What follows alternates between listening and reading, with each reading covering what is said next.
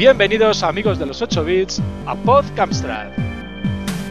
Durante la próxima hora repasaremos y comentaremos la actualidad del Amstrad CPC, revisaremos juegos clásicos y modernos y tendremos la ocasión de charlar con un personaje relevante de este apasionante mundo de la retroinformática. Aquí un grupo de amigos desde Bilbao, Artaburu. Muy buenas, Arta. Hola, muy buenas, ¿qué tal? Tony Ramírez en Barcelona. Hola, Tony. Hola, ¿qué tal? ¿Cómo estáis? Muy buenas. Hola, hola. Atila en Badalona. Eh, muy buenas a todos. ¿Quién va a estar con nosotros, Atila? Pues hoy va a estar con nosotros el señor Juan Esteban, más conocido como SAT 1942, que es un crack del grafismo, como muchos sabréis ya. Bienvenido, Juan Esteban. Eh, Hola, saludos a todos. Hablaremos contigo al final, pero por supuesto puedes intervenir cuando quieras a lo largo del podcast, ¿de acuerdo? Ok, gracias. Y un servidor, Litos, desde Madrid. Vamos allá.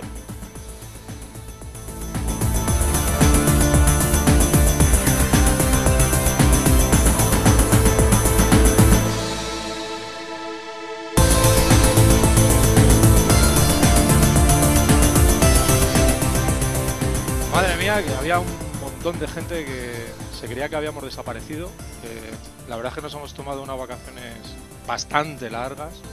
Eh, hemos vuelto unos cuantos que, estábamos perdidos por ahí. Y, bueno, vamos allá de nuevo a ver, a ver qué es lo que sale. Cuéntanos, Artaburo. Sí, sí, señor. Pues la verdad es que hemos tenido unas vacaciones largas. Hemos estado mirando antes y desde abril no, no hacemos un podcast. Así que, pues sí, se nos ha olvidado ya lo que era esto, pero espero que hayamos vuelto con fuerzas y frescos como lechugas. Desde abril hasta ahora, pues han pasado muchas cosas, ¿no? a ver si contamos algunas, eh, algunas que, parecen las más relevantes. Dejaremos algo para próximos programas. No vaya a ser que de aquí hasta el próximo no pase nada en el mundo CPC y no tengamos nada que decir. Bueno, en este tiempo eh, se, han se han anunciado juegos, se han, eh, se han publicado juegos, ha habido desarrollos de hardware, ha habido mm, bueno, polémicas, ha habido un poquito de todo. En polémicas no vamos a entrar porque como acabamos de empezar y estamos todavía frescos, no queremos calentarnos. Pero sobre desarrollos de juegos, los, dos que nos, más me han llamado la atención eh, son dos juegos de coches.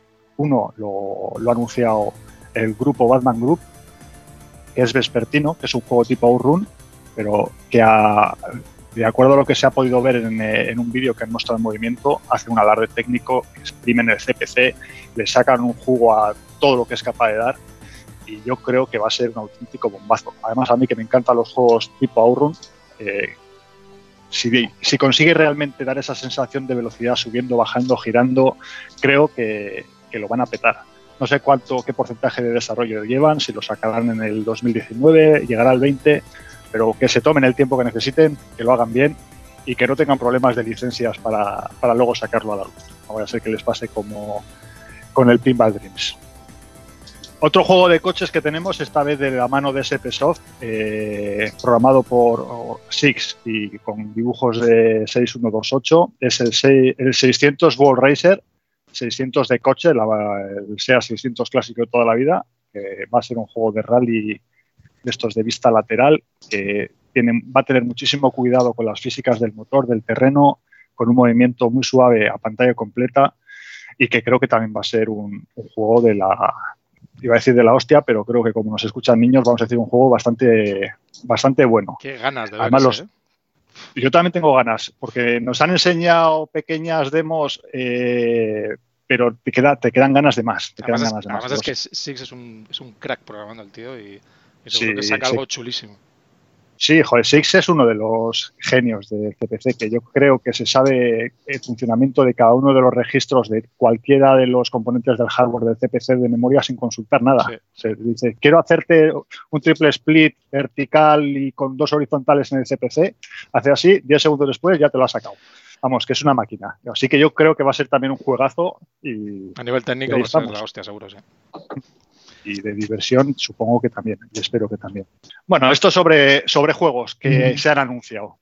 Eh, de hardware, ha habido novedades con la Phase 3, que ya está llegando a los hogares más selectos. Eh, había una que era, no me acuerdo el nombre, una que habla, que también he visto por ahí. como no me acuerdo cómo se llama, la va a dejar, pero es, un, es una tarjetita que pinchas, habla o, le puedes hacer hablar o tiene también ritmos, como puedes conectar un teclado MIDI, tiene buena pinta también. Pero bueno, el, hardware patrio actualmente es el, es el Danator, el Dandanator y eh, el desarrollo que los amigos y usuarios Samsung están preparando, que es el... Eh, joder, se me está yendo la cabeza, macho. El, el DES. El sí, eh, como el, el Dandanator Entertainment System, cojones, no me salía. Correcto. Aprovechan el hardware desarrollado por del Dandanator y lo que hacen es dividir en dos partes. Una base que llevará un montón de, componentes, que es fija, la pinchas al CPC al Plus o al normal y luego tienes un cartucho removible que lo que puedes tener varios cartuchos. Eh, lo que único tienes que hacer es inversión en cartuchos, que por lo visto se andarán sobre 6 euros y es una, es una ventaja, es interesante, mucho más barato que, comprarte un cartucho, además pinchar y jugar. Ahora lo que hace falta es que le demos contenido a, esos cartuchos y no sea solamente un mero llenarlo con, con adaptaciones de juegos eh, de disco. Para terminar con el repaso de novedades, vamos a hablar de los juegos publicados en este, en este tiempo. Ha habido dos, dos conversacionales que casi comparten nombre. Uno es La Casa al otro lado de la tormenta, una aventura conversacional realizada con el parser DAD de Pablo Martínez y en el que ha colaborado Javi Fernández haciendo la pantalla de carga y preparando la versión CDT y DSK. Es un juego en el que tienes que adentrarte o que te vas a adentrar en una casa, vas a descubrir secretos oscuros del origen del universo y de tu familia, así que ahí es nada, a investigarlo. Luego hay otro juego eh, no menos famoso, que es la casa de SP Soft, que llevaba muchísimo tiempo en desarrollo eh, y al final, tras unas discusiones bastante subidas de tono, pues se decidió dotarlo de gráficos. Había una persona que se ha, dado, se ha, pegado una pechada haciendo gráficos en modo 2, ¿no era? O modo 1, en modo 1. Ah, pero a, modo 1. 60 gráficos de pantallas, localizaciones en. Hostia, Raúl, que, las, semanas. que las has hecho tú, macho. no, te acuerdas ya, no te acuerdas ya ni, en qué modo está hecho. Ya, pero es que fue una. La verdad es que fue una locura. Fue una locura un, tiempo largo de, de montar, más que yo no sé dibujar. Fue coger, coger dibujos y, convertirlos. Han, quedado de Pero, pero bueno, que ya está publicada y, y adelante, eh, consta de dos partes. Una, te adentras en una casa porque has hecho una apuesta de a ver quién los tiene más gordos y si te atreves a entrar, has entrado y ahora búscate la vida para salir de ahí. Y la segunda, que no es dentro de una casa, es en otro lugar, pero que se complementa a la entrada. Y al final, pues obviamente, llegas a, eh, cuando resuelvas el juego, pues te contará lo que ha pasado. Antes, antes de, perdona que te interrumpa, antes de la casa, eh, ESP eh, Soft ha publicado otra aventura conversacional también. Y se me ha olvidado, ¿no? Euclides, Euclides, 21. es verdad, Euclides 21 ese plagio del. De, ¿Cuál era? De la, no, no, no, es un plagio. Ya lo sé, ya lo sé. Estaba parafraseando algún, algún tuit que he visto por ahí. Ah, podría tener cualquier otro nombre, vamos.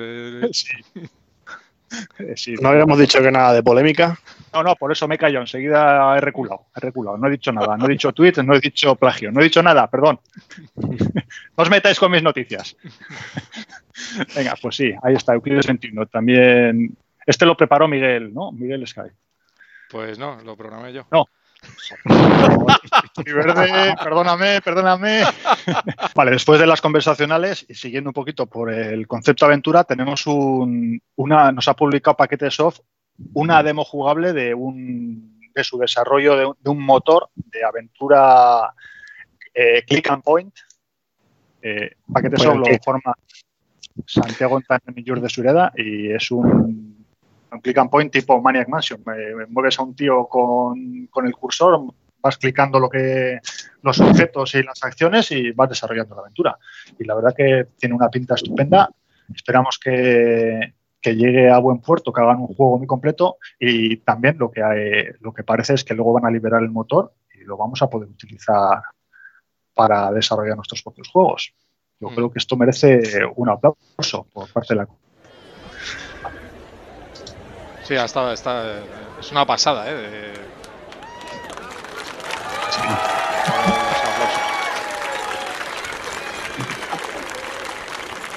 Que decíamos que es una pasada el, el, el motor de... Sí, joder, sí. sí que se está llevando aplausos, sí. Sí merece, lo merece. Lo merece. No le des mucho, no vaya a ser que se acomoden y piensen que ya está conseguido todo. La verdad es que la demo que han soltado, que han liberado, eh, ya de por sí jugable, eh, mola un montón y, es una pasada. Se, van a poder hacer cosas eh, acojonantes. Otra cosa que habrá que ver es cómo se libera ¿no? el, el, motor y, y, cómo de flexible va a ser. ¿no? Sí, yo entiendo que, tendrá su complejidad, no será simplemente meter cuatro cosas y aquello funciona. Hmm, pero ir algo de trabajo, pero la parte gruesa estará hecha. Sí. Hmm. Siempre es una buena noticia. Y aunque si liberan el código, al final la gente lo mira y seguro que también lo mejora o, lo amplía. Te está entrando lo bueno. Te está entrando un Telex, me parece, ¿no? A ver, a ver. Sí, sí.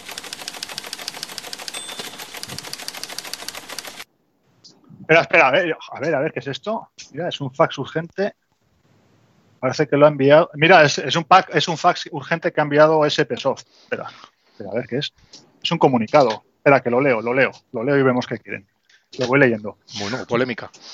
SPSoft, compañía decana en España, es un grupo que lleva desarrollando y editando juegos para CPC desde 2004. Con 25 juegos publicados y un nombre y una trayectoria intachable, quiere informar a la opinión pública que tras una ardua investigación interna, se ha llegado a la conclusión de que hay un topo en las filas de SPSoft que está infiltrando, que está filtrando información sensible y delicada que puede ser peligrosa en manos inexpertas. Se tiene una relación de pruebas recientes que afectan al desarrollo de al menos cuatro juegos, tanto desarrollados como en proceso, y que podrían ser más, ya que el laboratorio de ideas de SPSoft sigue funcionando a pleno rendimiento y se teme que las filtraciones sigan produciéndose, aunque los efectos todavía no sean evidentes. Joder, qué fuerte. Sigue. La relación de juegos e ideas afectados son La Casa, aventura conversacional que unas semanas antes de ser publicada recibe un torpedo en la línea de flotación por otra aventura conversacional titulada La Casa, al otro lado de la tormenta, de Pablo Martínez. Otro. Motor Click and Point Paquete Soft.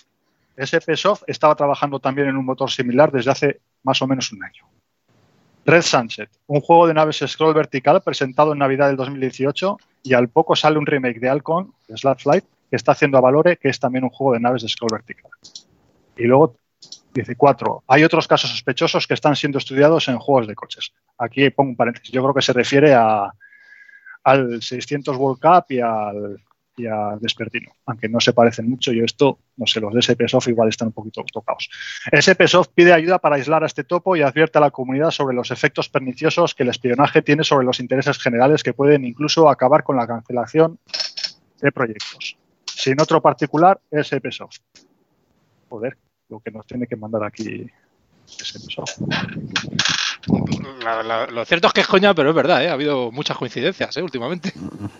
Sí, es coña, es coña, pero sí que ha habido coincidencias en estos cuatro meses. La verdad que los, juegos que hemos mencionado ahí, eh, todo lo que hemos dicho, es verdad que, hay similitudes principalmente en tres, luego de los juegos de coches no tanto, pero que han, sido casualidades y, sobre información pública. Vamos, que no hay ningún topo y que la comunidad es libre de, hacer lo que quiera. ¿eh?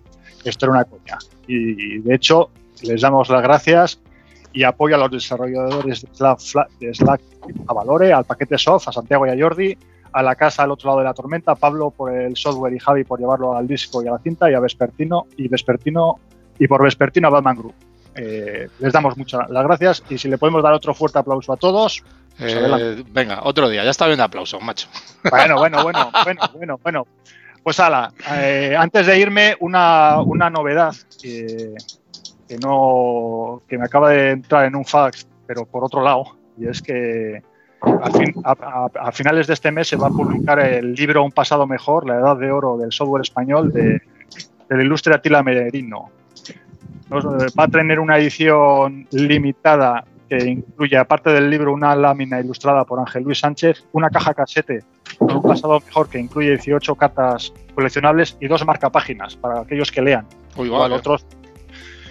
Qué guapo. Eh, Eh, tengo poca más información eh, porque me acaba de llegar y es extractado. Eh, creo que está Tila, si quiere hacer algún comentario es libre de hacerlo, si no que calle hasta que lo publique. Pero, pero perdona, pero esto lo, esto lo cobraremos como publicidad, ¿no? por supuesto. En, toda regla. En toda regla. Un jamón por cada uno de los componentes del post. ¿Cómo va a ser esto? Después del paripé que, que, habéis montado con lo del fax y todo eso, pues un poco de, de cosa seria no viene mal. ¿Cómo va a ser, Atila? ¿Qué, qué contenido va a tener este, esta nueva publicación? Pues mira, yo como, como hace mucho tiempo que no hago nada, pues mira, me apetecía sacar un libro otra vez. Y pues es un libro que habla, que recopila entrevistas de las que yo hice en el blog. Las que es decir, aquí hay, pues si son 22 entrevistas, pues 15 son de fundadores. solo me faltaría aquí por entrevistar a, a Paco Menéndez y a Javier Cano, que desgraciadamente ya no está entre nosotros. Pero por lo demás, pues están todos, los miembros de Dynamic, los fundadores de, de, Made in Spain, de Ópera, pues están todos. Este es un libro que va sobre eso. Muy bien, pues estaremos atentos. Pues que tengan mucho éxito, ¿sí? Eso espero. Mañana ya se pueden hacer las pre-reservas.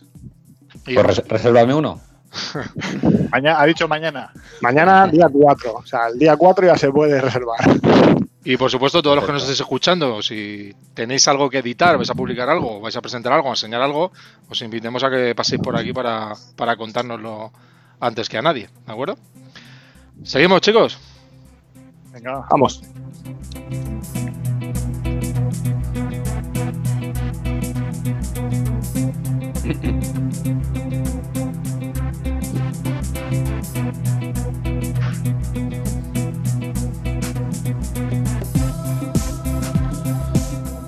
¿Qué tal, Tony? Eh, ¿vamos, a por un, ¿Vamos a por un clásico? Pues sí, y esta vez espero acertar. Y con eso me refiero a que sea un juego que, todos hayamos jugado. Y espero que, esta vez sí. Hoy vamos a hablar de, un juego de una compañía española, Dynamic, un juego que apareció en el año 87 y que fue programado por Emilio Salgueiro, ¿vale? Que también lo conocemos por el clásico Fantomas 2. Es un juego que fue en su mayoría diseñado por Luis Rodríguez Soler, ¿vale? Y yo sé que él está muy orgulloso de, este personaje, de este videojuego. Y que bueno, eh, es un juego, ya os digo, un clásico de Dynamic y que estoy convencido de que todos conocemos. Y hablo ni más ni menos que de, Freddy Hardes. ¿Vale? Gran juegazo. Eh, estáis hemos jugado todos, ¿no? Los que estamos aquí. Sí, sí, sí. Y mucho. Perfecto, pues así me ayudáis un poquito con la sección. Bueno, ¿En qué consiste este videojuego? Pues como casi todos los de Dynamic, por lo menos los de la segunda época, es un juego de doble carga. Tiene una carga inicial y que es de un tipo y, una. Ahí oímos la musiquita.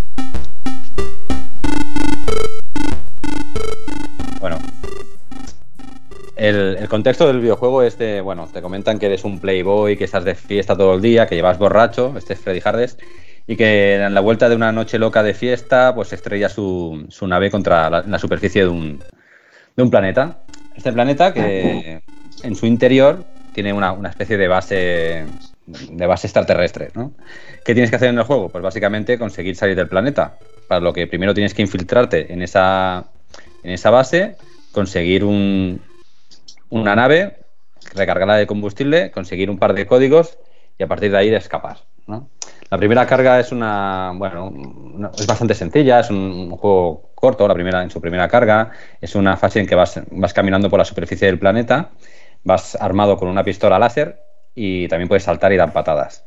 Eh, es una fase que dura unos 5 minutos, ya os digo, de scroll lateral, enemigos terrestres de varios tipos, algún salto no muy complicado y, bueno, hay enemigos como unos robots voladores, unos enemigos en forma de serpiente, otros en forma de como de avispas. Hay unos charcos de lava donde si caes mueres y un par de saltos que son bastante, bastante sencillos. Con lo cual, con un poco de paciencia y avanzando poco a poco y eliminando enemigos, en menos de cinco minutos hemos acabado esta fase. Yo doy fe, porque hacía mucho que no jugaba, perdona Tony, hacía mucho que no jugaba y esta tarde lo he puesto y, efectivamente, en un momento te lo pasas. La pega que le he visto, la pega que le veo a los juegos de dinámica es que tiene la salida aleatoria de los enemigos y, te puede salir uno en medio de un salto y, te lo comes. Sí. por lo demás, con un poquito de paciencia, en media hora te has pasado la primera fase si no has jugado nunca. Correcto. Esta primera fase pues me la acabé en su día y me la he acabado recientemente. Eh, bueno, una vez acabas, llegas al final, no es muy intuitivo. Cuando llegas al final de la fase 1, tienes que entrar en la, estación y tienes que, tienes que saltar. Que tú cuando llegas allí ves una especie de, de, sé, de cacharro azul, ¿vale? Y ves una escalera que baja, pero no, no es muy intuitivo lo que tienes que hacer para conseguir desbloquear el, final de la primera fase, que es saltar dentro de, ese, artilugio. Bueno, una vez eh, hemos hecho ese salto, pues aparece el código de la segunda carga. Esta segunda carga es, bueno, los gráficos son prácticamente similares, así como el marcador, ¿vale? No varía, pero en vez de ser una fase de scroll horizontal, estamos en una especie de videoaventura multipantalla donde tenemos que hacer una serie de cosas. básicamente es recorrer la, estación espacial en busca de unos, ordenadores, unos terminales, donde debemos obtener una serie de códigos que, varían entre, entre partidas, que están asignados a capitanes de distinto color. ¿vale? Luego, además, eso luego explico estos colores, debemos activar el salto al hiperespacio de cada uno de estos colores. Eh, si avanzamos en la aventura, llegaremos a un momento que estaremos en un hangar donde para cada uno de estos colores hay una, nave que es la que corresponde. Con lo cual, si hemos activado el hiperespacio para esa nave, tenemos el código del capitán del color que corresponde a esa nave y además hemos recargado de combustible la nave correspondiente al color, hemos cumplido los tres requisitos necesarios para poder obtener esa nave y escapar. ¿Vale? Que sería el objetivo final del juego. El juego en esta fase, pues bueno, tiene unos enemigos Mm, distintos a los de la fase 1, pero más o menos en los movimientos y, disparos son, similares a la fase 1. ¿Qué diferencias tiene? Pues lo que he comentado, no tiene scroll, es una fase multipantalla y tiene un par de, elementos también diferenciadores, como son los ascensores, que permiten subir y bajar entre zonas de, pantalla, y una especie de túneles ¿vale? en los que podemos entrar y aparecer en la otra punta de, esta, base espacial, que es curioso bueno, y es característico, porque cuando entras en ellos lo único que se ve son los ojos del personaje y de un enemigo que realmente no hace nada y mientras te vas, moviendo por la pantalla lo único que se ve es que se mueven los ojos, ¿no? dando una sensación de, oscuridad. Tengo que confesar que esta segunda fase nunca la he llegado a acabar. No me he puesto en serio con ella recientemente, pero sí que la jugué en su día y nunca la conseguí acabar. He visto el final en, en YouTube, ¿no? Eh, decir que cuando llegas al final del juego, y sin gran spoiler, ¿no? no voy a decir el mensaje final, pero sí que se hace referencia a esa segunda parte o esa segunda aventura de Freddy Hardes, que fue Freddy Hardes en, Manhattan Sur. Que bueno, no voy a entrar en detalles de este juego, pero realmente si lo habéis probado, es un juego más bien tipo lucha y que, bueno, yo para mí la calidad que tiene es muy, muy inferior al original, ¿no? Al Freddy Hardes original. Antes de dejaros participar y comentar un poco vuestras experiencias con el juego, comentar que, la carátula no fue encargada a Aspiri como solía hacer Dynamic en la época, sino que contó con, Ventura y tiene una. Pues es muy característica ¿no? la, carátula de este juego y que además en, versiones extranjeras como mínimo, yo tengo varias versiones de, Freddy Hardes, incluye un cómic eh, dibujado por Ventura contando un poco pues la historia que comentábamos, ¿no? que venía Freddy, venía de aventuras, o sea, de, juerga y, borracho estrella su nave en el planeta. Y bueno, poco más, un juego divertido. Mm, tiene una pega para mí muy grande, es que no tiene música en game, es un juego bastante silencioso. Y sí que tiene una melodía pegadiza, que es la que hemos oído, hemos oído hace poquito en, pues, a la hora de, estar en el menú. Un poco más. Y nada, después de hacer la introducción, os dejo que me comentéis un poquito vuestra experiencia. ¿Empiezo yo? Sí, sí, tú mismo. Para, una, para una, vez que, entramos a comentarte algo, macho. a mí me parece un juego súper completo de Dynamite y, y, un juego que tiene eh, bueno, en la versión de, Imagine, como tú decías, el complemento del cómic me parece acojonante. luego tiene una serie de detalles exquisitos al juego que, que, lo hacen súper interesante, como es la historia, como es la intro, que aparece la nave, la nave estrellándose.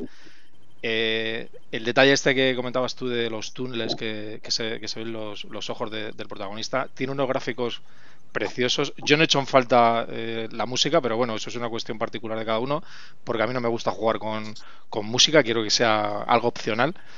Y me parece uno de los, de los eh, juegos más completos eh, que editó Dynamic y, y además con, la, con una dificultad bastante bien medida, o sea, no es desesperante. Como bien decir, la primera fase se puede pasar sin, sin mayores problemas y la segunda fase tampoco es excesiva, tiene por supuesto más dificultad, pero a mí no me pareció excesivamente problemática.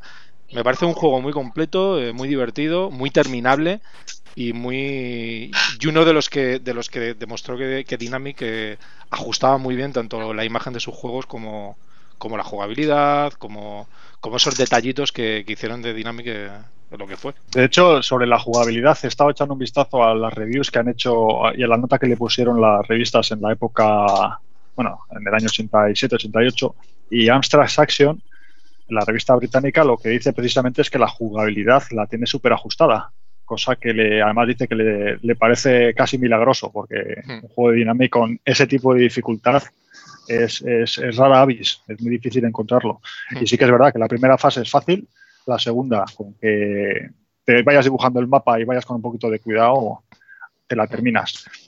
La segunda, solamente añadir que aparte de los movimientos de salto y bajarte por la cuerda, también puedes eh, andar con las manos por la, segunda parte del techo. Mm. Sí, es cierto, yo creo que es muy completo en cuanto a movimientos el juego. Sí, sí, sí, sí, que es muy completo en movimientos, pero yo eh, no estoy estoy de acuerdo que es un juego muy interesante, está muy bien acabado, lo tiene casi todo, pero yo creo que es también redunda en no sé cuál fue antes. La segunda parte se parece un huevo a la segunda parte de Navi Moves. Ah, es casi mm. el mismo concepto. Mm. Eh, fue antes el Freddy Hardest. Sí, yo creo que Freddy fue antes. Fue antes Freddy, vale. vale entonces, mm. eh, entonces eh, sería Navi Moves el que, el que copia el, el, concepto. Atila, hay una, hay una, hay una anécdota sobre los gráficos de este juego con el Fernando Martín, no me lo estoy inventando yo, quiero recordar. por eso tiene, se parece bastante Freddy Hardest a, a Fernando Martín. Pues no me suena, ¿eh? ¿No? Mm, creo por lo menos a mí no me han contado. Creo, creo, recordar, no sé por qué quiero recordar, que, que, que en algún momento eh, eh, Paco Martín, o sea, perdón, Julio Martín, Julio Martín Erro, que estuvo con nosotros en programas anteriores, eh, nos, nos, estuvo comentando que le, le, cogieron prestados algunos gráficos de, de Fernando Martín para otro juego. Y no sé si ese juego era precisamente este, este Freddy Hardest. No lo sé, porque Luis nunca ha dicho nada de eso. ¿eh? Julio, Julio. ¿Quién es Julio? Julio Martínez no, yo digo Luis, Luis Rodríguez, ah, que vale, grafista. Creo recordar, eh, eh, lo buscaré, lo buscaré para confirmarlo, pero creo recordar que, algo, algo nos comentó Julio. Y por otra parte, estaba mirando, lo estaba compartiendo también con vosotros, la ficha de, un juego de, de un juego de de Figurat, de Figurat que si os dais cuenta es muy, muy similar, que es el Strooper, y, y, su aspecto gráfico es, pero en cutre, bastante peor, bastante malo. es muy similar, es muy similar a, a este juego de, de Freddy Hardest, ¿verdad? Bueno. Se da un aire. El concepto gráfico es muy similar. Disculpadme, ¿me oís o no me oís? no sé sí, si me sí. ¿Sí me oís? Vale. Quería comentar que ayer estuve hablando con Raúl Ortega, ¿vale? Eh, lo conocéis, el grafista de, de, Dynamic y que trabajó en el Capitán Trueno, ¿vale? Y, precisamente me comentó que, el personaje de Freddy, a él le sonaba que estaba basado en un personaje de la película de Heavy Metal, ¿vale? La que era el cómic. Hicieron una película hace un montón de años. Y de hecho me enseñó una captura de, pantalla de, esa película y había un personaje de esa película que se parecía mucho a, Freddy Hardes en cuanto al mentón. Con lo cual es posible que estuviese ambientado en, ese personaje. ¿eh? Bueno, estaba más en Flash Gordon, ¿no? Bueno, no sé. Va a, tener más, va a tener más padres este ahora que. Yo solo sé que para mí este es el segundo mejor juego de Dynamic. El primero sería el Navy Moves. Es un gran juego, de verdad. si lo comparo, por ejemplo, con el After the War, por ejemplo, me parece superior que, Freddy Hardest. Sí que tiene su encanto. El Freddy Hardest es un juego anterior a estos, pero técnicamente y como gráficamente y por contenido y calidad me parece, por ejemplo, superior After the War, ¿eh? sin entrar a hacer un ranking de todos los juegos de Dynamic, que, son bastantes. Mm. Eh, bueno, ¿qué más? ¿No nos pues contamos nada más? No sé qué más contaros. Eh, yo creo que es un juego conocido por todos, que todos más o menos es un recuerdo y alguna anécdota con él. Y por mi parte nada más. Si queréis aportar algo más vosotros y si no, pasamos a la siguiente sección. Muy bien, pues muchas gracias, Tony. Vamos adelante. Otros. Vamos a ello.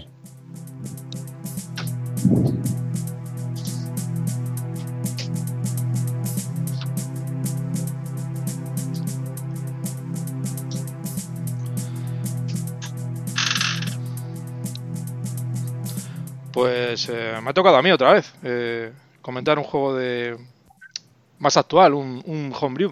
Y vamos a comentar un juego que está íntimamente relacionado con, con, una, con una, de las personas que, que, está aquí. Se trata de, Space Movies. Space Movies es. O sea, te ha tocado, Tony. Es que además, es, además es que lo he pensado. De hecho, tan mal, ¿eh? Con el Movies. sí, es Moves. Moves, perdón. Space Moves. perdón, perdón.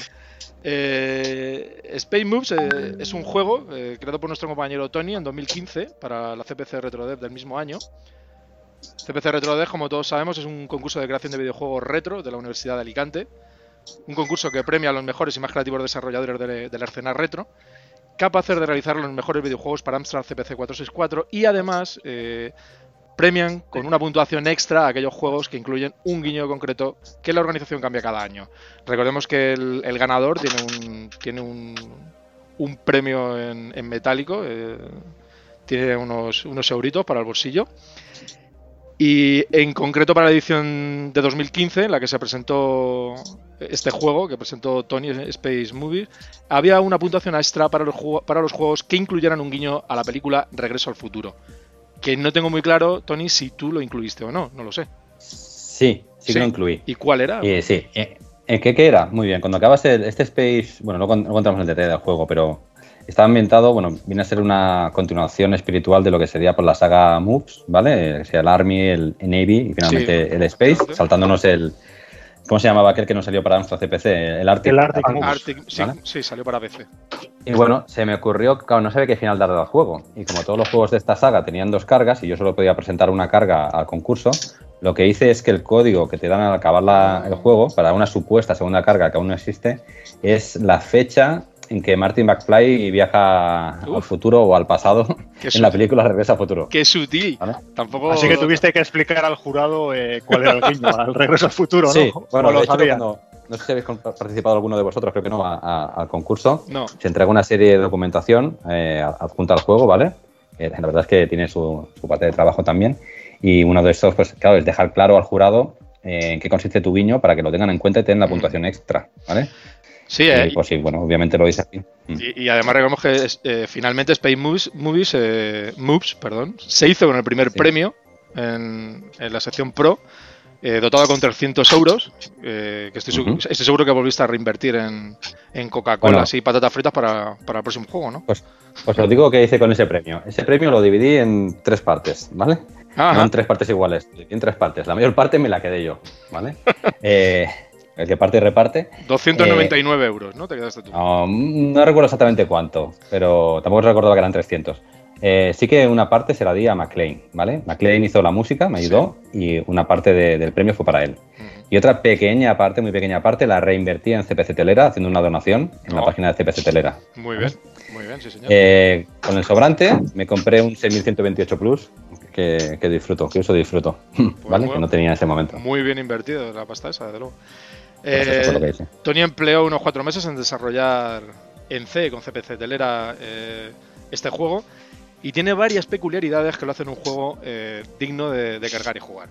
Para empezar, el juego reutiliza gráficos de diferentes producciones de Dynamic y además sus dos fases son muy reconocibles por su jugabilidad. La primera parte es muy similar a, la fase del Jeep de, Army Movies y la segunda tiene una clara inspiración en, en Fantasy. El juego abre con un menú muy similar al de Game Over, de, Dynamic, eh, y casi de forma inmediata nos encontramos en un vehículo armado con una maniobrabilidad similar a la del Jeep de, Army, Moves. Eso sí, con un scroll mucho más rápido y suave, eh, aunque sí es cierto que, el número de enemigos simultáneos en pantalla, así como su variedad, es menor que, en el juego del que bebe. Ello hace quizá que resulte una fase un tanto monótona y lineal, eh, donde solo tenemos que preocuparnos de saltar sobre las diferentes plataformas y disparar sin más con, un, único, con único tipo de, arma.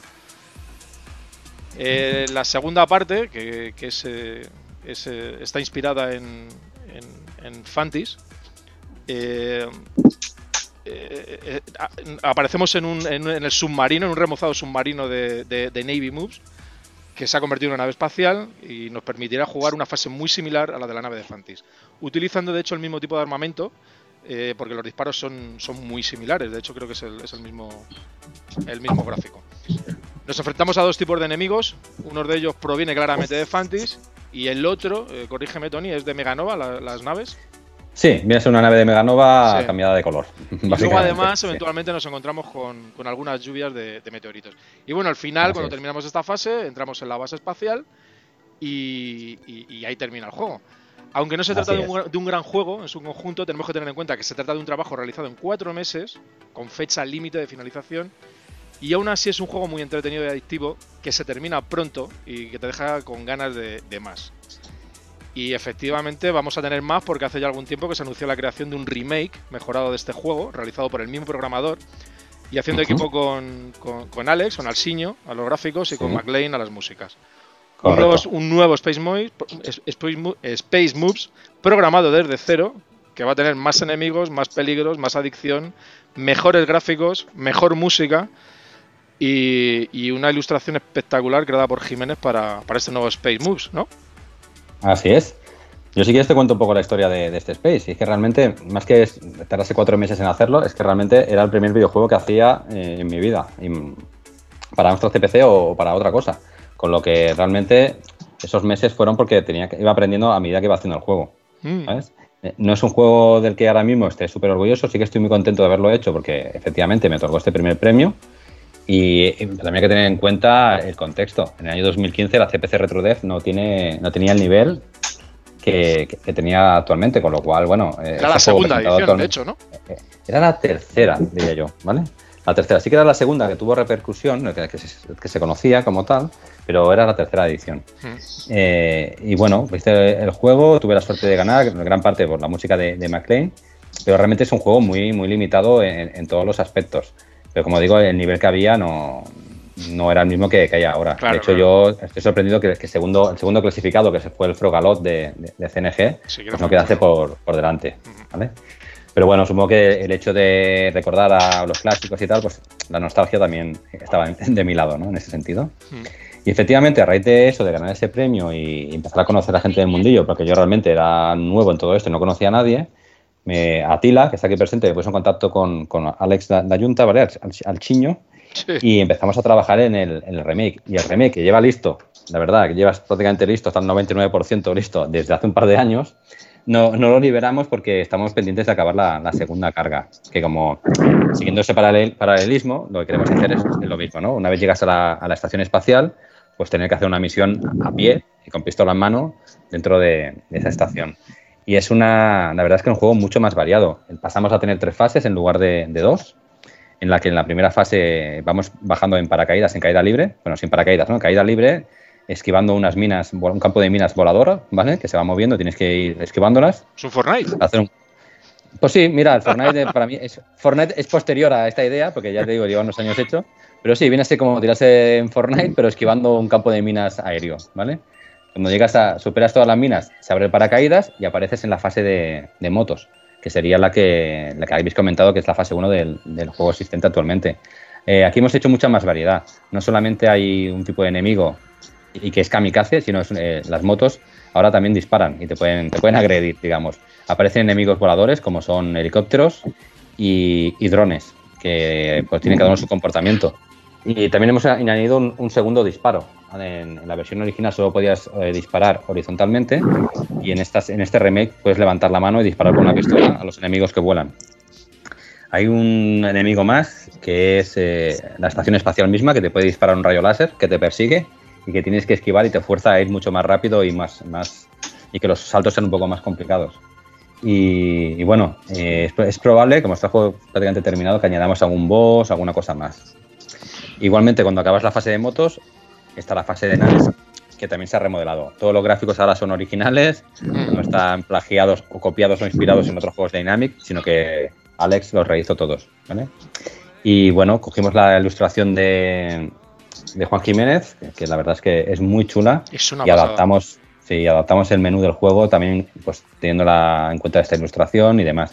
La verdad es que yo creo que es un juego bastante, bastante chulo por, la variedad que tiene. son tres fases totalmente distintas y que recuerda mucho a esos clásicos como el, el Navy Moves. Y, la música de McLean también pues la mejoró, hizo una versión más larga que la del concurso. Con lo cual yo creo que con el día que consigamos acabarlos será un juego bastante entretenido. Hmm. Pues... Yo tengo una anécdota sobre, sobre el Space Moves original. Cuenta, cuenta. Y es que eh, Tony me escribió, yo no nos conocíamos de nada, y no sé si me escribió un mes antes o dos de, que fuera la, la CPC RetroDev, y, y para preguntarme cómo qué tal iba el juego y tal, ¿no? Creo que fue, Tony. Sí, no sé, no sé cómo nos pusimos en contacto. Sé que tú estabas haciendo la enciclopedia Homebrew, la primera en aquella época. Por Twitter creo que enviaste un privado. y, empezamos a hablar y me dijiste, oye, pues pásamelo porque yo estoy metido en temas de Homebrew, te doy mi opinión y tal. Y bueno, te lo pasé. Aquí no tenía música ni estaba acabado, pero no sé qué opinión tienes. De, creo que te gustó. Hombre, a mí me encantó. Mm. Y, la gracia es que pues, poco después, pues eh, Fran Gallego me contactó, que ya nos conocíamos, y me preguntó si, podía llevar a Tony a, a la. A la, de premios, ¿no? Sí.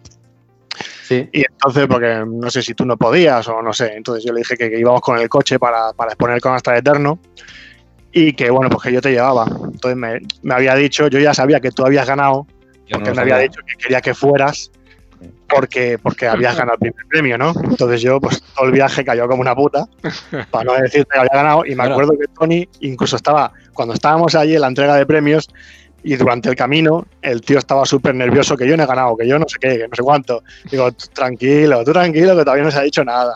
Y al final el tío ganó. Y aún no se lo decía. Y tengo que decir que habiendo ganado luego otra edición y más premios con Old Blouse y también quedando segundo con Jarlac, eh, el, que, la que, el premio que más ilusión me hizo fue este del Space, siendo consciente de que es el peor juego de, los que hemos presentado a concurso, pues porque fue el primero, ¿sabes? Y realmente me hizo, me hizo mucha ilusión. Y este lo presenté como Tony Ramírez, a pesar de que me acompañaba Backline, y el resto ya fueron como Retrobytes. Mm. De, hecho, como juego en el que he participado yo, creo que el más completo es, es que es un juego bastante chulo sin, sin ser perfecto.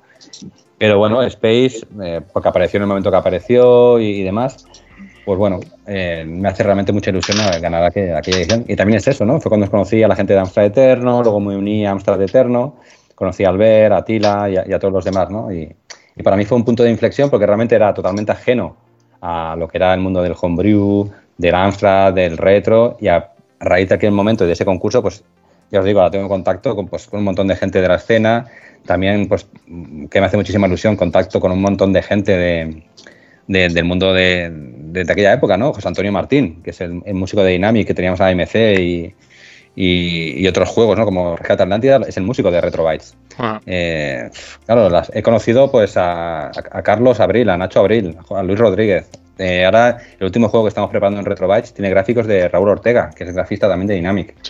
Pues para mí que soy muy fan de Dynamic, pues realmente pues significa mucho todo esto, ¿no? Y todo fue gracias a ese primer Space y por eso le tengo tanto cariño, ¿no? ¿Alguna, alguna, ¿alguna previsión para, para Space Moves 2.0? Pues mira, idealmente, lo íbamos diciendo, nos gustaría sacarlo para el próximo Amstrad Eterno, del año que viene.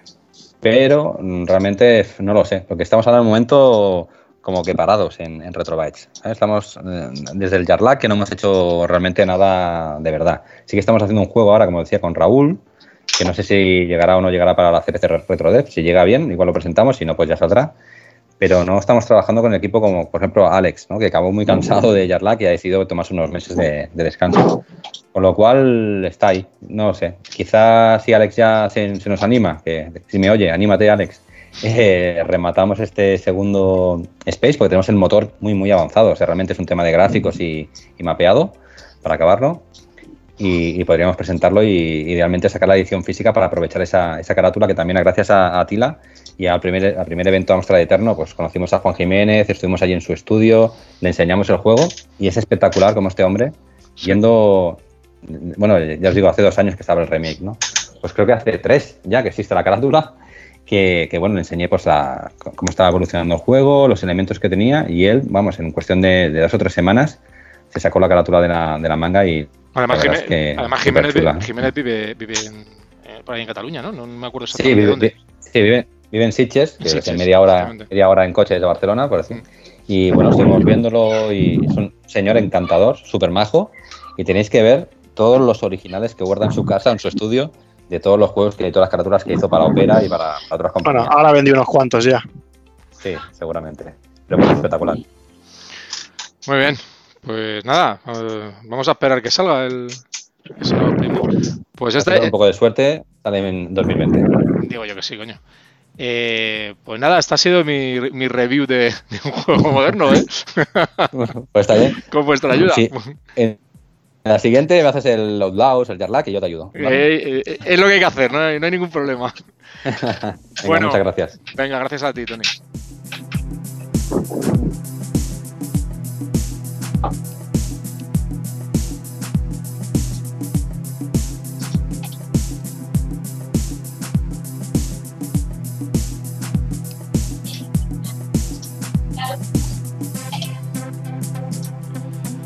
Y hoy Atila eh, nos trae a un grafista que, que es pluriempleado, ¿no, Atila? Os traigo un crack. No sé si sigue estando por ahí porque no lo he oído en todo el programa. Aquí, no, que estoy escuchando un bobado. Ah, estás por ahí, muy bien. Estoy aquí, estoy aquí. Bueno, pues como decíamos antes, pues tenemos a, a Juan Esteban, SAT 1942, que es uno de los grafistas top de Amstrad. Y bueno, yo quisiera empezar preguntándote, pues, ¿desde cuándo eres usuario de Amstrad? Eh, bueno, primero, buenas a todos. Eh, encantado de saludaros. Eh, a ver, yo de usuario de Amstrad, si no recuerdo mal, em- empecé tarde, porque fue a partir del año 85 o año 86. Que, como supongo que a mucha gente, eh, me compraron el ordenador pues, por haber sacado buenas notas y bajo la promesa mía de que me iba a utilizar para estudiar. Eh, sí, además recuerdo que fue el, el 6128, eso sí que, que me- empecé por la puerta grande, el 6128, con monitor a color además, Ahí, ahí. ahí, ahí, y con convertidora de televisión. Y, Con impresora. eh, no tanto. No. No, además te digo que empecé, empecé por la puerta grande, pero sin juegos de disco. Me compraron el, el magnetófono este que había en la época para cargar juegos de cinta Sí. y el cable de cinta y tenía juegos de cinta de momento. Y además el primer juego que tuve de cinta que salió por aquella época, no sé, 85, 86, fue el, el Army Moose.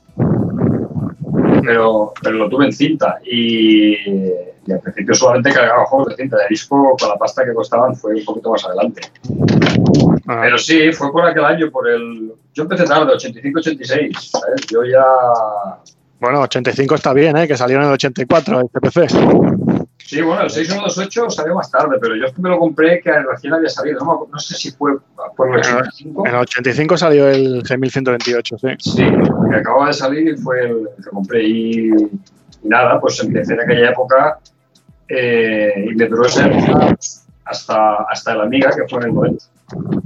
Ujú.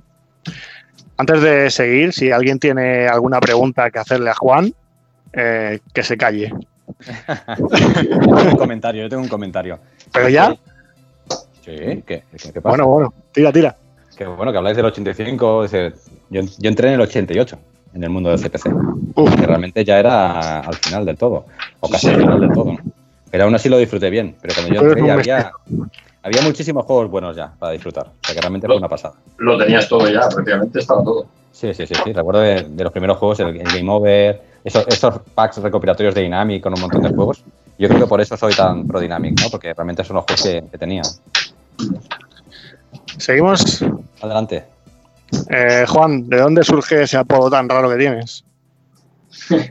Pues me lo ha preguntado alguno que otro y la verdad es que, eh, mira, salió así de repente para ponerme un, un nombre, para ponerme en el tema de los gráficos y no me lo pensé mucho, no es una cosa que venga de nada especial, nada. Dije, ¿qué juego me gustaba mucho de la época y además era de recreativa? 1942. Y estabas triste. Y, y lo de SAT, no, ya, escúchame, porque tiene y lo de SAT, no me preguntes porque tengo idea, quedaba bien, SAT 1942, ¿sabes?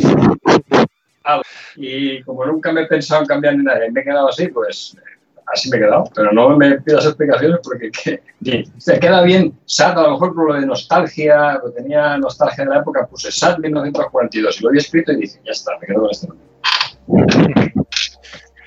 Eh, el primer proyecto en el que participas fue Snow Bros, que no ha llegado a publicarse nunca, junto a Paco Mix.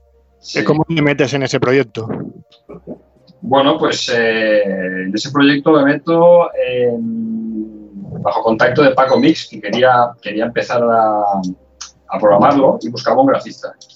Y en la misma web de, de Amstrad España, en un mensaje, me había visto algún gráfico que había colocado ya ahí, porque puse un, un post en el que mostraba gráficos que había hecho en la época, cuando era chaval. Y, y diría, bueno, pues este parece que sabe, sabe dibujar algo y se puso en contacto conmigo hacia el 2012-2013, porque tengo buena memoria para estas cosas. Y, fue allí, fue en los foros de, de Amstrad, además, en donde empezamos a hablar, bueno, no en los foros mismos, sino en, la parte, digamos, de mensajería, pero fue, fue ahí, fue en, el, en esa página. Y este juego no, no hay previsión de tenerlo acabado nunca, aunque sea con otra persona. Hombre, yo cada vez lo veo más difícil, porque con Paco alguna vez sí que he intentado, cuando he llegado a poder hablar con él, de preguntarle, y sí, siempre me, siempre me comenta que, que sí, que lo tiene pensado, que más adelante igual seguir con él. De hecho, hubo una época parecía que lo había retomado, que algún, algún post apareció en, la web de Amstrad España, pero que va, no, no le veo yo muchas esperanzas ya a este proyecto. ¿eh? Es que con el tesoro perdido de Cuauhtémoc pasó algo similar, ¿no? Que contactaste con, con el que tuvo la idea, pasaron los años y luego salió con otro con 4 MHz. Pasó algo muy similar porque fue en la misma web de Amstrad España que un usuario eh, quería un colaborador para los gráficos del juego y yo cuando un mensaje me ofrecí enseguida, incluso me parece que a, a, media hora tenía un mockup hecho para mostrarle. Y sí, lo, eh, básicamente pasó algo similar. Estuvimos haciendo, él, estuvo programando y haciendo gráficos durante un añito más o menos y mostrando pantallas por algunas páginas y tal. Pero luego se quedó muy parado, pero, pero parado mm. completamente. Que no, igual que ha pasado con Paco Mix, pues igual nos tiramos un año entero que no hicimos nada, luego al cabo de otro año seguimos haciendo cositas, pero nunca se llegaba a terminar. Además, estaba siempre muy verde. Teníamos las primeras pantallas hechas eh, y no avanzábamos, no había una coordinación. Y cuando pierdes la comunicación con una persona durante tanto, tanto tiempo, la coordinación que habías tenido en principio la pierdes completamente, parece que lo tienes que retomar todo. Y no, hasta que ya 4 MHz decidió ponerse a ello, no, yo creo que como mucho estuvimos un año con el juego liados y ya está. Sí, sí. Eh, esta pregunta es un poquito jodida, igual, sobre todo sabiendo que tienes aquí a, compañeros. Eh, ¿Dónde te sientes más cómodo, en SPSoft o en 4 MHz? Mira, eh, sin, que parezca que lo hago como para quedar bien, que no, es así, me siento cómodo en todos lados. Yo, mientras pueda pixelar, a mí me da lo mismo. eso sí, Altaburu me pone muchas trabas, me pone muy pocos tiles y le voy a tener que pedir un aumento de tiles. Eso no puede ser. Pero no, yo. yo cómodo. Yo cómodo me siento en cualquier sitio. Te digo, mientras yo pueda pixelar y hacer lo que me gusta, lo malo es el, lo que peor llevo es el tiempo, como cualquier otro, me imagino. Pero vaya, cómodo, cómodo me siento igual en los dos lados. ¿eh? No, aquí no voy a hacer. Aceptamos barco. Ah, que sí. Sí.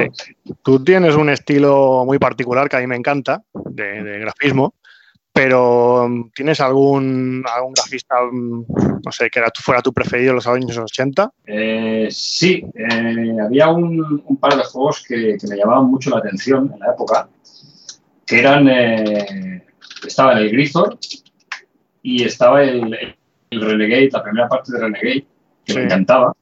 Y, sí, pues eh, esos gráficos me, me, flipaban, porque además el, el en especial era uno de mis juegos preferidos, porque para mi gusto eh, tenía mejor calidad gráfica que la propia recreativa, en la versión de Amstrad CPC. ¿eh? Me encantaba porque hacía gráficos muy chiquititos, pero súper detallados. Y yo creo que era de los que más me gustaban. Luego los de Dynamic, como cualquier Dynamic, me encantaba el colorido de todos los juegos que hacía.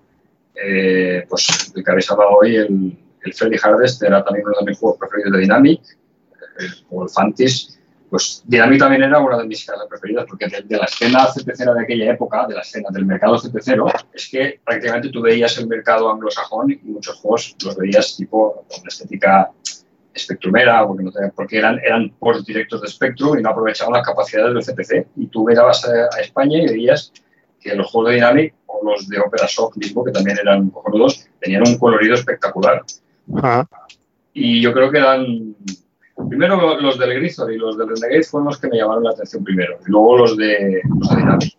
Eso sí. Sí, esos dos que dicen además de Grisor y Renegade, curiosamente son de son los únicos dos que hizo Marca Jones para, para Amstrad. Exacto. Em, ¿Qué más te quiero preguntar? A ver, cuando cuando apareció la diosa la casta el primero, que tú aún no estabas en 4 MHz, cuando tú ya llegaste a 4 MHz para hacer la segunda parte, ¿quién decidió que sería en modo 0 en lugar de en modo 1 los gráficos?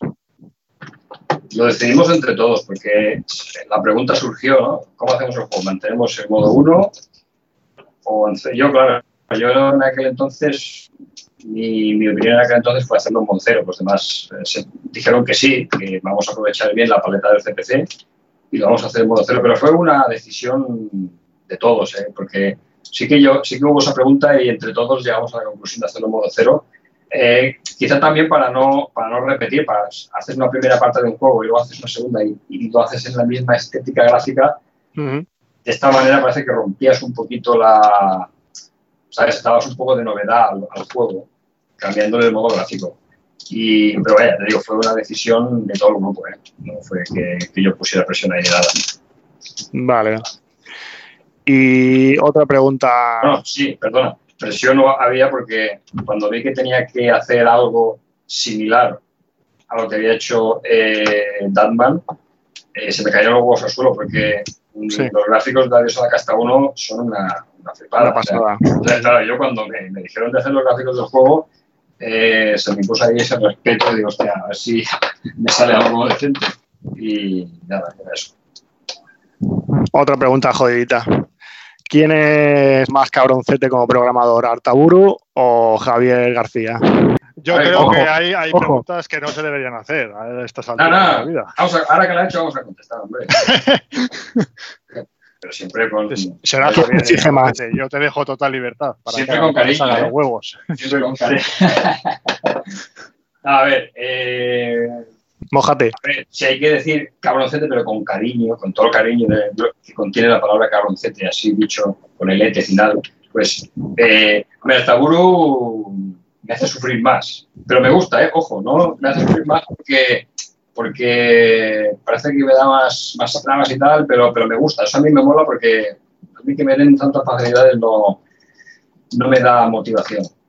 Y luego, a ver, Javier, que seguro que escuchará esto, un poco más pasotilla, ¿sabes?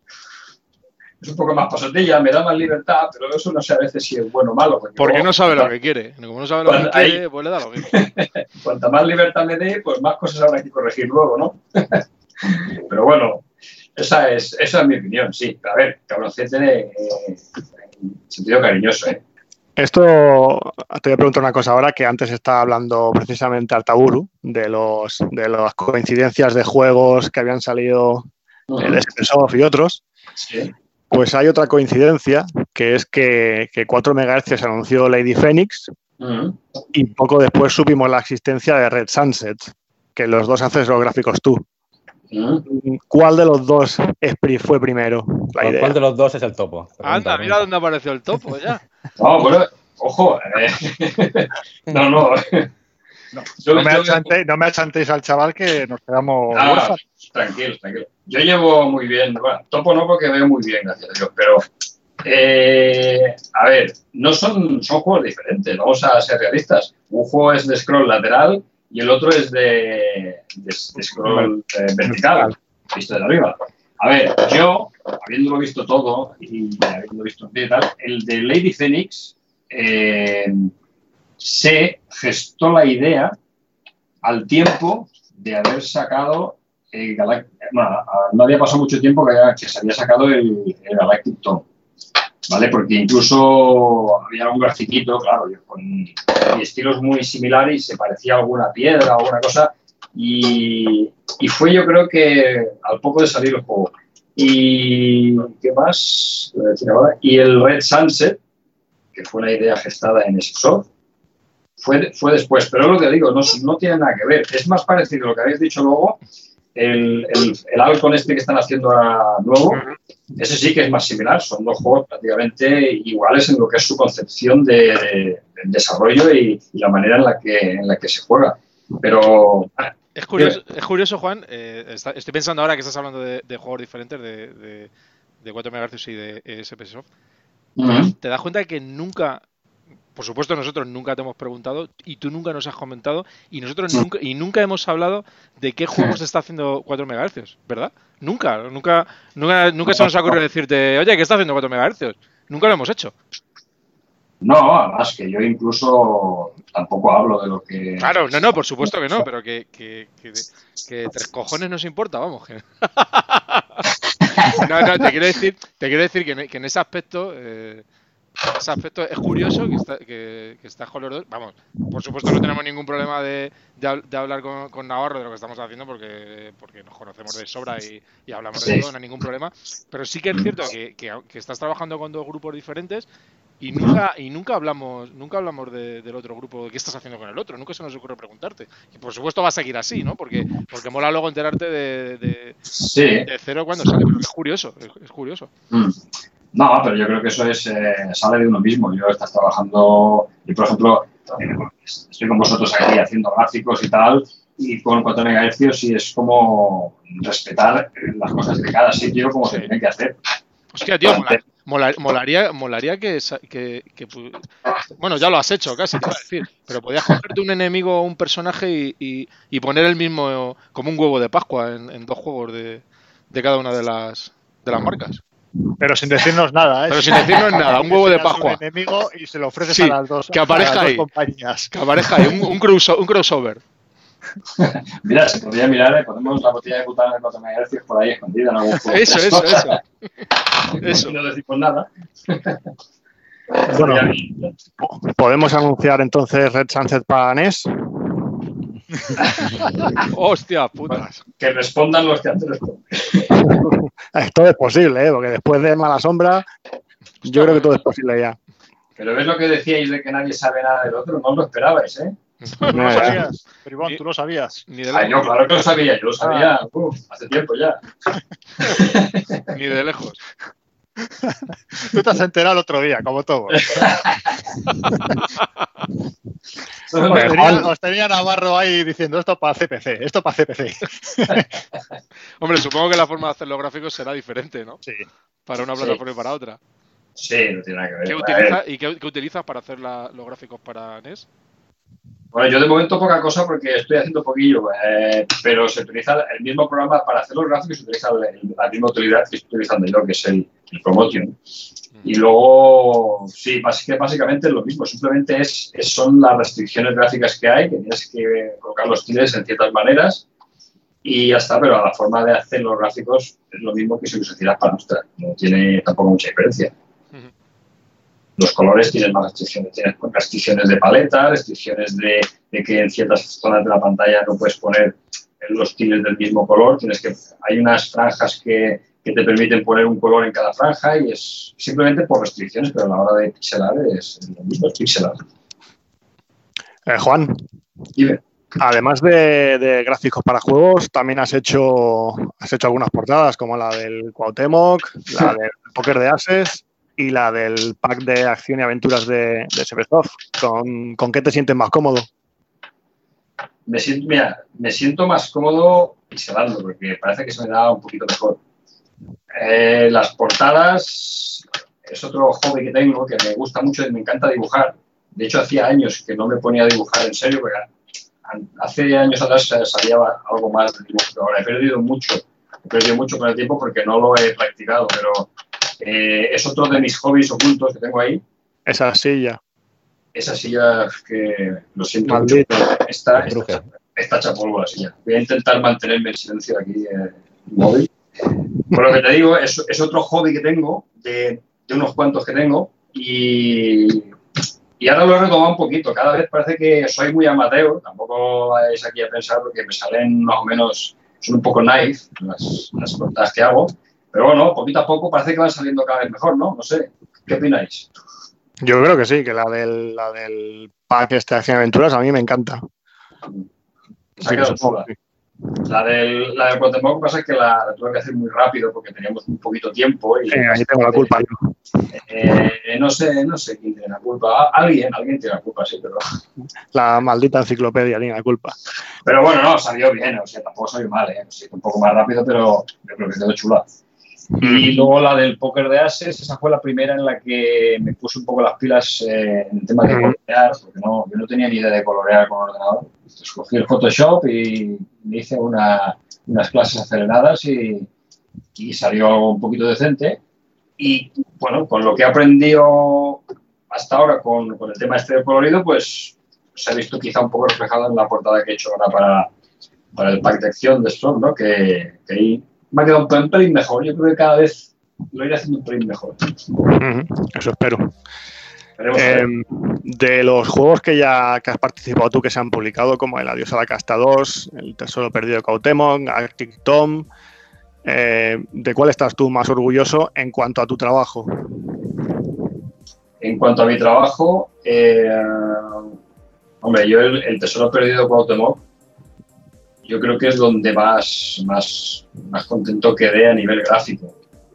Porque además ahí le pude poner lo que me salió de, de allí, de, del, del, alma, entre comillas. Es, es donde más, más eh, me pude explayar, ¿no? Quizás sí, es de los juegos que a nivel gráfico más contento me, me siento. El, el, Galactic Tom también me. La verdad es que quedó, quedó bastante bien. Estoy también muy contento de los gráficos de Galactic Tom. O sea que es como siempre, ¿no? Eh, a lo mejor hubiera puesto más cosas de las que tenía en ese juego. Mm. Quizá más riqueza gráfica, hubiéramos podido tener más riqueza gráfica, pues ya está mejor, pero vaya, quedó, el Galactic Tom ha quedado, ha quedado muy bien. Y, pero ya te digo, el juego del que más orgulloso me siento es el, el, el a nivel gráfico. ¿eh? Uh -huh. El Adiós a la Casta 2, al ser el primero que hacía, se ve un poquito más, no sé, yo para mí es el que, el que peor me ha salido hasta ahora. Yo creo casi que, que comparando con los gráficos del CPC Gloss, me gusta hasta menos que los gráficos del CPC Gloss. Ese me quedó, está bien, pero no es del que menos orgulloso me siento quizás. Uh -huh. Y bueno, ¿qué nos tienes preparado para el futuro, si es que se puede decir? Bueno, eh, como ya sabe todo el mundo, pues estoy ahí liado con los gráficos del Red Sunset. Uh -huh y poca cosa más, aparte de lo que se pueda saber de 4 MHz, eh, pues no mucho más. El, edit, el Edith continúa, bueno, ¿no? No saldrá para la Mega Drive. Eh, no, hombre, no se sabe, ¿eh? no se sabe, en 4 MHz no se sabe. Puede...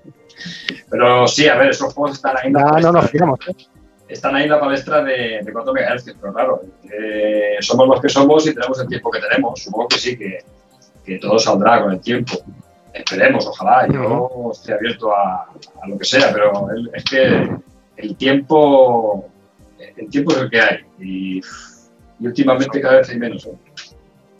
El tiempo es oro, sí. Oye, ya que ya que, que no hay dos sin tres y que, y que Retrobyte tiene un grafista que está un poco desanimado, ¿no te atreves ya a ser también grafista de, de Retrobytes y hacer un trío? Eh, espera que acabe Red Sunset, no me lo toques. bueno, a ver, no queríais, no queríais ver el Space Moves acabado. ¿En qué quedamos? Yo, yo lo quiero ver acabado. Lo quiero ver. Que... Me gustaría hacer algo con Sat, la verdad es que sí, pero que acabe su Red Sunset, que claro. Alex vuelva y acabemos nuestro Space, y entonces hacemos un proyecto nuevo juntos todos. Sí, yo siempre lo, lo, he dicho, yo estoy abierto a cualquier, cualquier proyecto, cualquier cosa. Si a mí lo que a mí me encanta pixelar, me encanta hacer, hacer gráficos, pero es lo que decimos siempre, si es que no se puede, si no da más el tiempo. Si yo me he llegado, mira, cuando llegas a casa después del trabajo, te pones a hacer lo que tienes que hacer por casa, tal, terminas de cenar y algún día dices, hostia, me queda un rato para ponerme delante del ordenador. Y es lo que hago, te pones aquí delante a pixelar y al cabo de una hora y media te despiertas porque te has quedado dormido con el ratón en la mano. Y dices, pues vamos a dormir. y así son muchos días, ¿sabes? Porque te quedas ahí. Pero bueno, eh, poquito a poco, si es que esto es así. Sí. Bueno, pues yo ya no tengo más preguntas. Si alguien quiere hacerle algo. Yo, yo, yo no quería hacerle nada. Hacerle, hacerle. no quería hacerle nada. Pero sí que aprovecho, no había hablado nunca con Juan Esteban hasta hoy, cosa curiosa, porque hemos departido amablemente por, por foros. Sí vamos, lo que no está escrito, hemos, hemos, hemos pedido revisiones, hemos hablado de gráficos, eh. pero jamás habíamos hablado eh, eh, de viva voz, vamos. Y lo que quería hacer, Juan Esteban, es agradecerte muchísimo eh, el trabajo, la dedicación y todo lo que, lo que haces con, que nos ayuda a sacar los juegos. Eh, sí que es verdad que te, te ponemos restricciones por, porque al final los motores que tenemos tienen restricciones y demás. Pero también te digo una cosa, yo te agradezco los comentarios que hacen, las sugerencias, porque al final el juego sale y mejora por cosas como, como las que puedes aportar tú, porque tú estás, tú estás viendo, no sé, en el nivel de 2 del Red Sunset, Oye, se me ocurre que podemos poner aquí unas, unas tuberías especiales que haya que destruir para pasar. Hostias, pues qué buena idea. Eh, esas aportaciones que vas haciendo enriquecen el juego. y que, lo creo que... los gráficos son una parte muy importante de un juego. sí, vamos, es prácticamente lo más importante, es lo que entra por la cara, De hecho, de cara a la galería, de cara a la galería de, el frontend es el 80%. Ahí estamos hablando desde del Space Moves eh, decía Tony que el juego en sí eh, no es nada y, es cierto que técnicamente y a nivel programación quizá no sea nada, pero tiene unos gráficos tan bonitos y mola verlo tanto en movimiento que los gráficos hacen muchísimo, es una parte muy importante y, tanto las interfaces como, como, el aspecto gráfico de cualquier aplicación, aunque después haya un mojón detrás, el aspecto gráfico es muy, muy, muy importante y, tiene muchísima importancia lo que entra por la vista primero, claro, eso es lo principal. Hmm. Bueno, pues hombre, eh, yo tengo que decir que yo daros las gracias a vosotros. O sea, a vosotros por dejarme formar parte de los proyectos que estáis haciendo. Y bueno, lo de las restricciones era, era bromeja. Son de ellos. No, pero sí que es verdad que dices que tienes pocos tildes. Eso lo has dicho aquí y lo has dicho también en estas conversaciones. ¿Qué más quieres? 128 tiles, son mogollón. No, que, ya me sobran, que ya estoy haciendo aquí retoques en el tercer nivel y me están sobrando ya y todo. Oye, Juan, Esteban, muy, muy rápido, muy rápido porque nos estamos yendo ya, de tiempo. Eh, ¿Podrías contarnos más o menos eh, cuál es tu procedimiento a la hora de, realizar un, un gráfico? Quiero decir, eh, haces algo primero el API, lo haces directamente sobre la aplicación. ¿Con qué aplicación? Eh, ¿cómo, ¿Cómo trabajas más o menos? Mira, normalmente cuando no tengo ni idea de lo que hacer, siempre empiezo con la libreta y el lápiz. Empiezas a dibujar un poquito lo que, quieres plasmar en la pantalla. Y luego ya paso al programa que utilizo, que es Promotion. Que desde que lo descubrí en el... Bueno, fue, fue con el, el CPC Bros, que lo descubrió Paco Mix, me dijo pruébalo y hasta el día de hoy. A ser un programa que, que te permite hacer las animaciones, te permite, eh, mientras haces el mapeado y lo tileas, te permite modificar los tiles en ese mismo mapa, pixelar en el mismo mapa, eh, exportar ficheros que Artaguri ya sabe que, en un santiamén se exporta si tienes el fichero del mapa. Y básicamente el procedimiento es ese. Mi procedimiento siempre empiezo con una libreta, porque no tienes ni idea de lo que vas a hacer. Y en la libreta, pues poquito a poco vas sacando la idea o mirando otra vez, vas mirando en, por internet a ver si los juegos similares a este, a ver cómo están hechos y tal. Pero siempre empiezo así, nunca empiezo directamente en ordenador. Pocas veces he empezado directamente en ordenador. ¿Y qué le das al programador? ¿Perdona? ¿Qué le das al programador? Quiero decir, ¿le das la imagen solamente? ¿Le das un archivo? ¿le das, ¿Qué le das? No, al programador le doy el, mapa en, el formato que estemos trabajando cómodos en ese momento, que desde que empezamos, por ejemplo, cuando hicimos Galactic Dome, incluyendo Red Sunset, estamos trabajando con los mismos formatos. Mm. Casi te diré que estamos trabajando con la misma paleta. Sí, eso lo hemos hablado, eso lo hemos hablado bastantes veces. Que... O sea, no, no, en serio, en serio. Eh, cogí la misma paleta y se está haciendo con esa paleta. Y, y le bueno, se dan los, los, los gráficos en, en formato PNG o en formato BMP, eh, pues directamente hmm. colocados al principio en Galactic Tom ya lo sabe seguro que le daba los gráficos salvajemente y él tendría que recortarlos y colocarlos y luego pues me, me, volví un poquito más curiosete ya se los mando ya eh, más pegaditos uno a otro para que ya no tenga que estar haciendo tanto trabajo. Por lo menos intento, intento dar facilidades en ese sentido. Hmm que yo soy un poquito novatillo en el tema este, no, no había hecho juegos tampoco nunca. Pues menos mal. Empecé, sí, bueno, eh, cuando empecé al principio, claro, yo no sabía en qué formato te mando este gráfico, en qué formato te mando el otro. Yo era, lo único que sabía era pixelar. Yo de programación o de formatos de, no tenía ni idea. De hecho, ni tengo idea casi, tengo muy poquita idea. Pero bueno, poquito a poco. Pantallas de cargas también has hecho unas cuantas. Sí, pantallas de carga, sí, unas cuantas también. Eh, de cada juego que he hecho, prácticamente la pantalla de carga está hecha por mí. Sí. Y, del, y la única que no he hecho el juego yo, el, Profanation 2, de 4 MHz, la hice yo, la pantalla de carga. Bueno, la pantalla de carga es una, una versión de la, del- de la portada, de la portada que, ¿Qué proceso. ¿Qué proceso sigues para hacer las pantallas de carga? Proceso de la pantalla de carga, eh, por ejemplo, en el caso de la única que habré dibujado yo primero, en, en una libreta, en un blog, hago el dibujo primero y luego esa precisamente eh, digitalicé el dibujo, lo pasé al ordenador y, y repasé, digamos, por encima el dibujo y luego lo fui retocando. Y en las dos otras que he hecho, prácticamente la de Galactic Tom y la de la de que no se había hecho.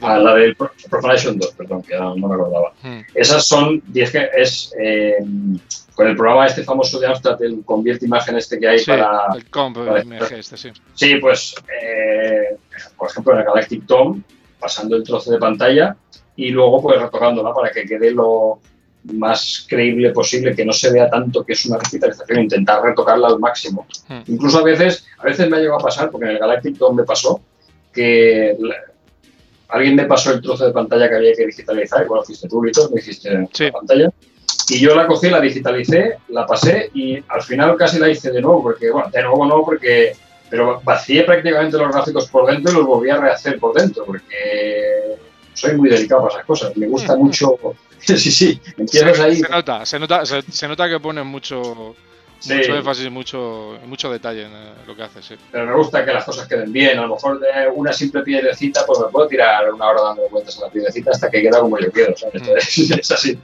De hecho, de hecho eh, cabe decir también que hay un hay muchas propuestas que haces y muchos gráficos que, que muestras y animaciones incluso que nos pasas Mm. que luego que luego no, no aparecen en los juegos finalmente pero se podría hacer un recopilatorio cojonudo de de, Sí. de sprites descartados y de animaciones descartadas que haces que son chulísimas pero bueno como Arta es el que el que va definiendo más o menos lo que cabe y lo que no cabe al final se descarta pero hay muchos Sí, bueno, eh, esos son así lo- los GIFs, cosa que si hay que hacer un recopilatorio malo, porque ya los he borrado todos. Joder, pues qué pena macho Ahí puedes sacar No, tengo- Tengo la animación, la animación sigue grabada, Ah. todas las animaciones que hago las grabo, todas. Lo que pasa es que el GIF ya no lo tengo, pero bueno, se puede hacer GIF de todo y se hace lo que sea. tu avatar es, evidentemente lo has hecho tú Mi avatar sí, ese lo he hecho yo. El avatar, ¿cuál? bueno, el último que tengo es el de hombre este con barba. Ah, el del Snow era uno, el avatar del Snow. Ahora tengo otro, según en qué red, que es de un- una cara de un señor así con barba, con una Ah, sí, cierto, cierto, cierto. Que yo creo que ese se parece un. Bueno, creo que lo hiciste al tiempo que estás haciendo Galactic Tom, si mal no recuerdo. Ese. Sí, sí, me parece que sí, que fue por aquella época. Chicos, Bueno. ¿alguien más? Eh, ¿Una curiosidad más? ¿Con Sad? ¿No? ¿Nos vamos? Parece que no. Bueno, pues. Esto ha dado todo de sí, no, no- no da para más. Eh, nos hemos alargado un poquito.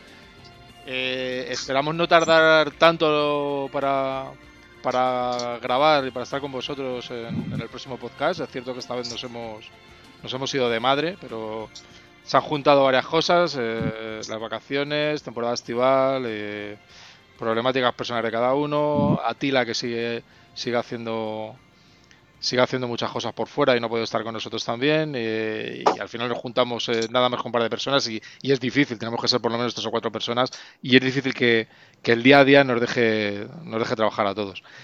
Así que nada, eh, si nadie más eh, se quiere contar nada, eh, nos emplazamos a, a un próximo número. esperemos que más prontito y, y nada más. ¿De acuerdo? Un abrazo a todos. Muy chicos. bien. Muy bien, Un gracias. abrazo, que vaya bien. Chao a todos. Gracias.